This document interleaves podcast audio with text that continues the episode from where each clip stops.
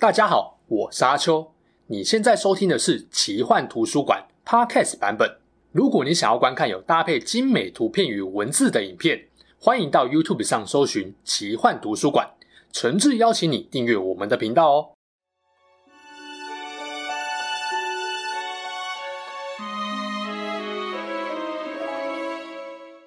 Hello，大家好，我是阿秋，来聊聊神秘奇幻的主题故事。二零零零年七月，《天堂》这款游戏在台湾正式上线，在电视与平面广告的强打下，顺利成为台湾第一个现象级的 MMORPG，也陪我度过了苦闷的国高中求学生涯。六七年级生，甚至是八年级前段班的观众，应该都还记得当年 MMORPG 和网咖挤满一堆人的盛况。为什么《天堂》推出后会让一堆人玩爆呢？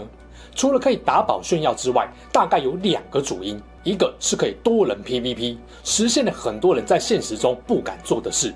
这概念在目前早已稀松平常了，但在二十年前的当时还不是很普及哦。另一个就是血盟战与攻城战系统，这在当时也算是首创。以前很少人想得到，居然可以透过游戏深深凝聚玩家间的向心力，这绝对是单机游戏营造不出来的。在当时可是不少人会特地排开现实生活中的重要事情，只为了参与血盟战跟攻城战。在下一款现象级的游戏《魔兽世界》出现前，天堂就办到了。有点扯远了哦。虽然多数人都不是为了剧情玩天堂的，但是我后来了解背景故事后，会觉得如果当初橘子在代理推广时，能够多琢磨一些剧情上的宣传，可能会让这款游戏玩起来更有乐趣。而我相信有不少人到今天还是不知道天堂是在演什么故事剧情的。今天就要跟大家分享天堂的世界观与故事。曾经扮演了四大角色的玩家，除了打宝、杀人、入盟、攻城之外，究竟还肩负着怎样的使命呢？Lineage 是一款由韩国游戏公司 NCSoft 所开发、中世纪奇幻风格的大型多人线上角色扮演游戏，致敬了不少托尔金魔戒的内容。由于天堂在台湾推出时，魔界的小说还没红，电影也尚未推出。等到后来魔界的故事因为电影大红后，就出现了奇妙的“魔界超天堂”的说法。先讲一下译名哦，Lineage 本来在韩文里面的意思是血盟。据说代理的游戏橘子本来也想要把游戏名称直接照翻成血盟的，但似乎是天堂听起来比较有吸引力，才改成跟 Lineage 意思完全无关的名称。确实啦，如果翻成血盟，我大概也不会想玩就是了。天堂这游戏，一九九八年在韩国推出后，蔚为风潮。大约两年后，由橘子代理到台湾后，也是很快就夯起来。游戏公司当然不会因此满足，于是二零零三到二零零四年就推出了《天堂二》，画面可以说是大升级，采用了全 3D 的立体画面，玩家不只能够升级，还能转职，更重视种族职业间的搭配。比较容易被误解的是。天堂二虽然发行的时间比较晚，但是它的世界观设定在天堂的一百五十年前。两款游戏只有世界观大致相同，哎，合理来说，不管另外一款游戏是前传还是续作，应该都要跟前一个作品有相同的世界观才对。但我用的是大致相同，为什么？因为这两款游戏都是改编自韩国的一部少女漫画《红丝传说》。或是更准确来说，是引用了《红丝传说》世界观的二创作品啊。不过当然，随着每隔一段时间的更新改版，游戏公司也加入越来越多自己的改编，甚至是原创设定。到后来，天堂的故事跟原著漫画早就已经差得有点远了。而天堂一跟天堂二，因为故事时间点本身也差了一百五十年，游戏公司对原著的改编或延伸多了，难免就会出现一些前后矛盾或相互冲突的地方。简单来说，在世界观的设定并不是很严谨，所以知道个大概就好了。而近几年手机版的天堂 M、天堂二 M 或是天堂 W 和原本天堂的相同相异处，因为不是本集的重点，我就不多提了。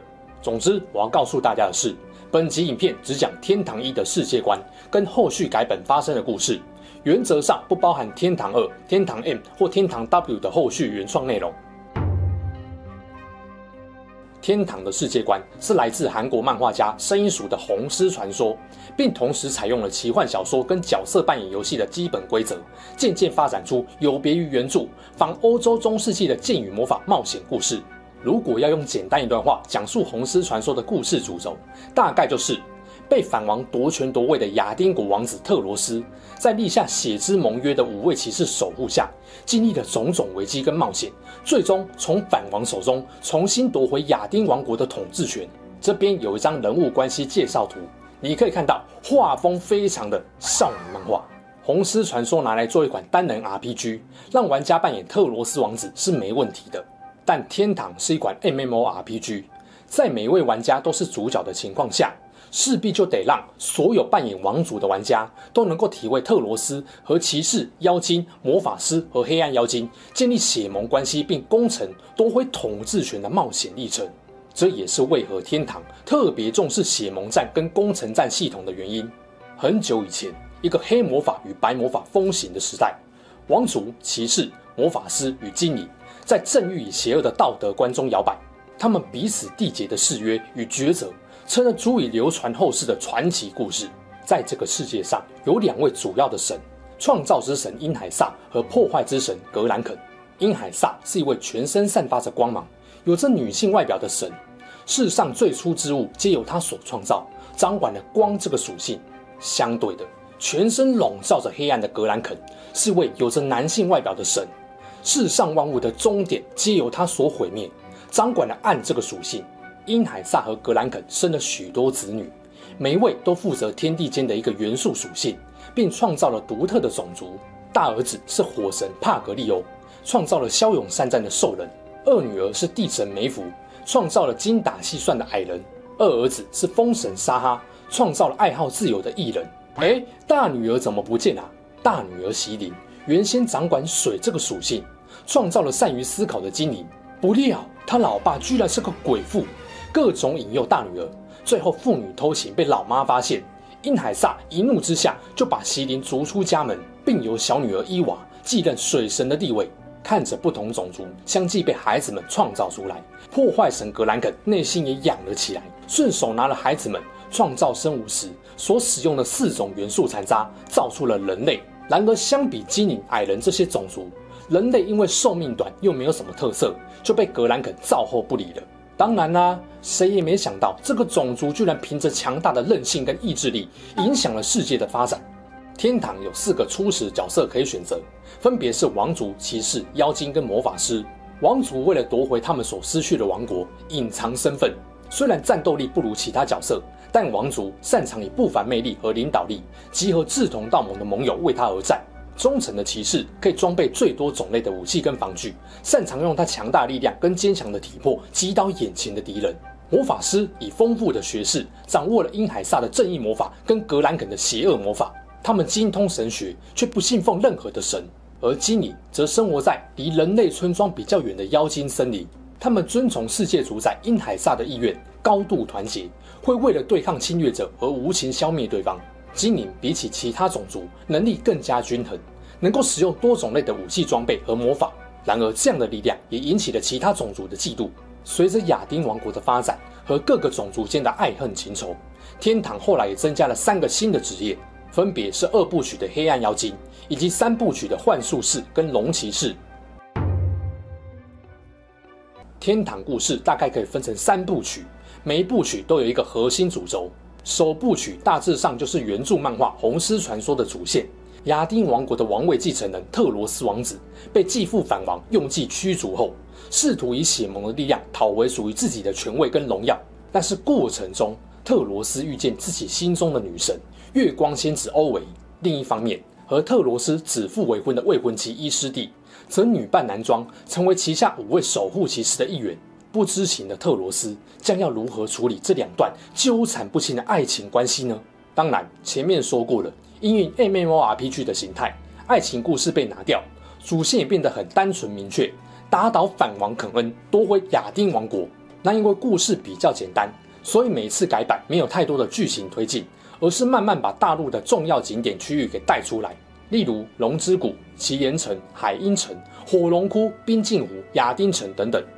从二部曲开始，天堂的改版开始跟剧情推进串在一起，也慢慢脱离了原著，由开发商 NCSoft 延伸出更庞大的故事。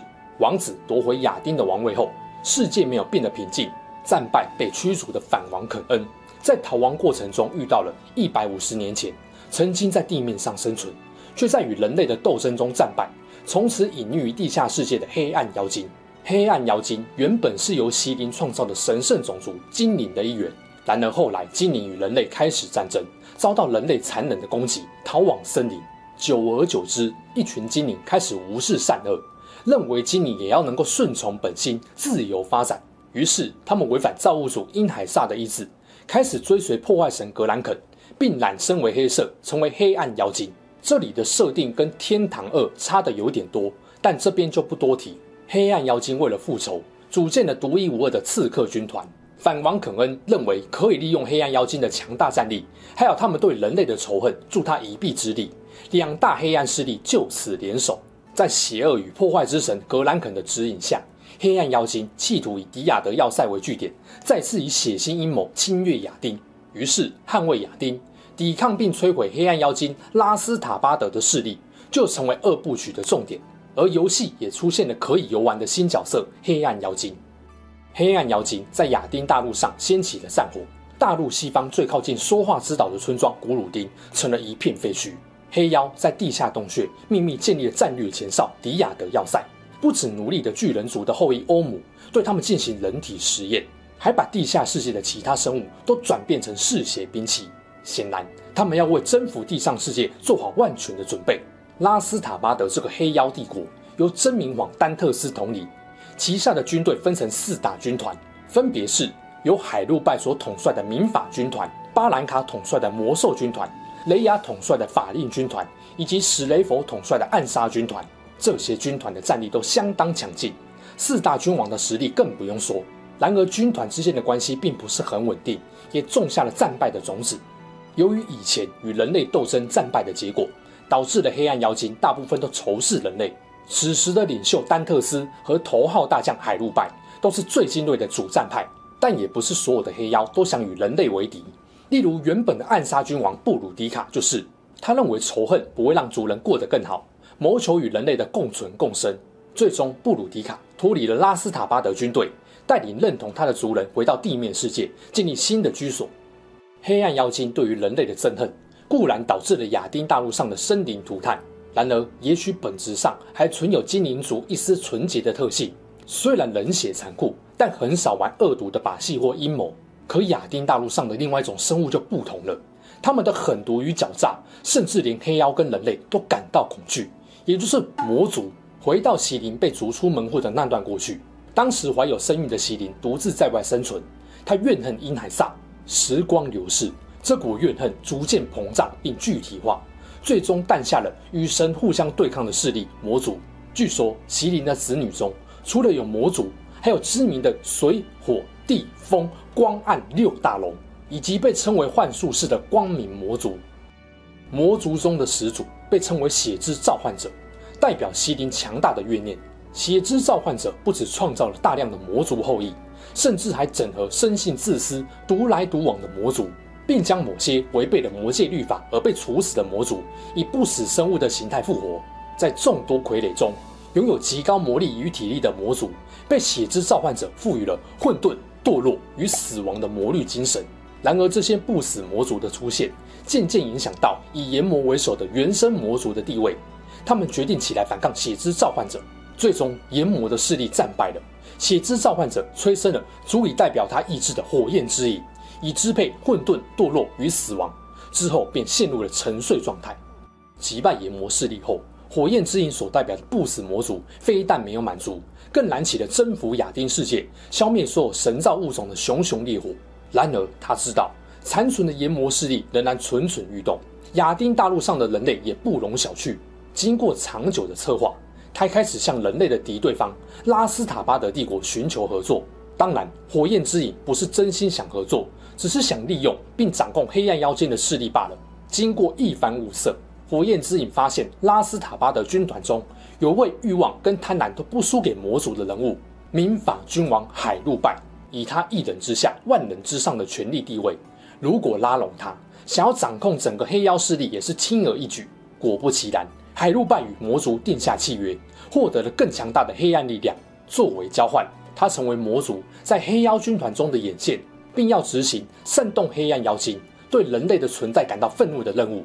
当然，拉拢黑妖中最有野心的人，不过是魔族庞大阴谋的第一步而已。拉斯塔巴德大军想要征服亚丁大陆的野心，早就引起人类的高度戒备。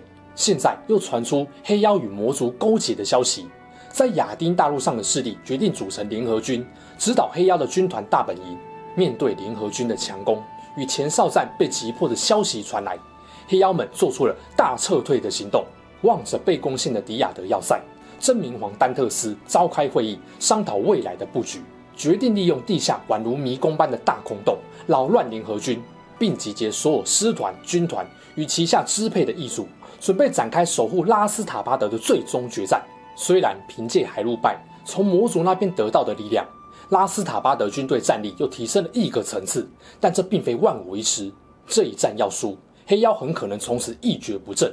这时，那个曾经勾起黑妖对人类仇恨的美男子又出现了。